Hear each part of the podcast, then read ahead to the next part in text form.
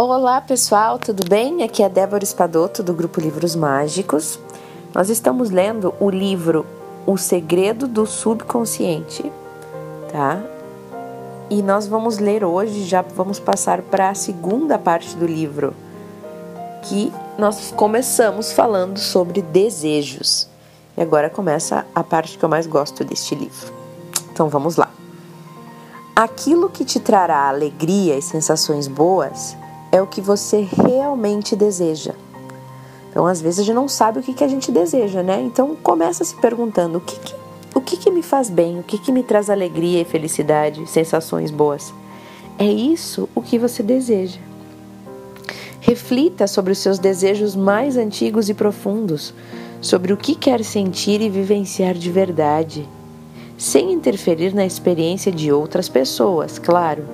Pense em você. Que, que você quer vivenciar? Seja o que for: amor, riqueza, saúde plena. É isso o que a sua alma planeja para você. Se você ainda não conseguiu materializar os seus desejos, temos que considerar alguns aspectos fundamentais que bloqueiam este fluxo de bem-estar. Pode ter algo bloqueando este caminho. O ambiente em que vivemos pode ser algo, ou a educação que tivemos. E, é claro, as crenças, nosso sistema de crenças que tomamos como verdades.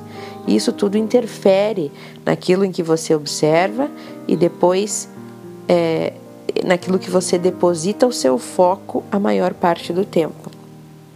Então, essas, essas três questões, o ambiente, a educação e as crenças, influenciam nisso tudo.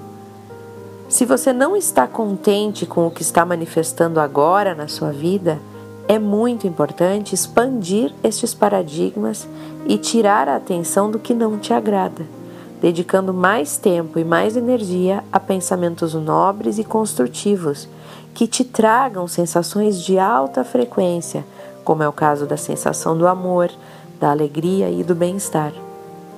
Se é difícil para você, você pode ser, desculpa, pode ser que ainda você tenha crenças de que está aqui para pagar os seus pecados. Será? Você tem essa crença que está aqui para pagar algo?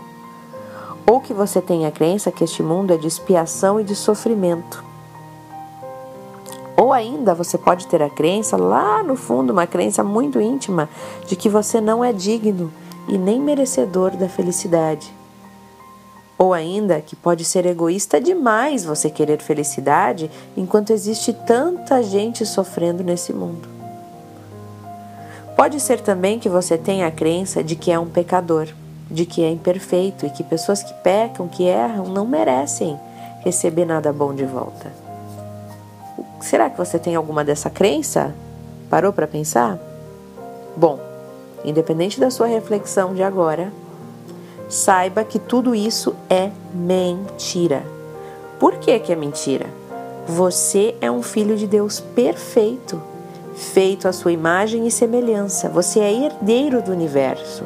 Portanto, você é merecedor de todas as riquezas e abundâncias que o Criador oferece. O universo é extremamente rico e abundante. Os pássaros, os peixes, todos os animais e plantas e toda a vida do universo têm onipresentemente o seu suprimento garantido. Você merece isso. Você faz parte do todo. E para se conectar com esse ser divino e maravilhoso que você é e sempre foi, o perdão trabalha como um limpador dos sentimentos amargos e negativos que você tem em relação a si mesmo, aos outros e ao universo.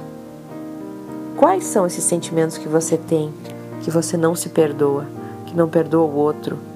Lembre-se que você, quando você não perdoa o outro, você não, também não está se perdoando, porque o que você faz para o outro, você está fazendo na verdade para você. Então, todas as críticas, todas as uh, os maus sentimentos que você direciona a alguém, você está direcionando, colocando mais aquilo na sua vida. Até porque muitas vezes a pessoa nem sabe, né? nem, se, nem sente aquilo. Quem está criando aquilo é você, o problema está em você. Então, o perdão, né? Perdoar a si mesmo, aos outros e a como um limpador, né? Como um, algo que vai limpar, nos limpar por dentro. Vamos focar no perdão, então, né, pessoas? Obrigada pela oportunidade de gravar esse áudio para vocês. Eu adoro, a partir de agora, o que começa a dizer neste livro e espero que vocês gostem também. Um beijo enorme e até o próximo áudio.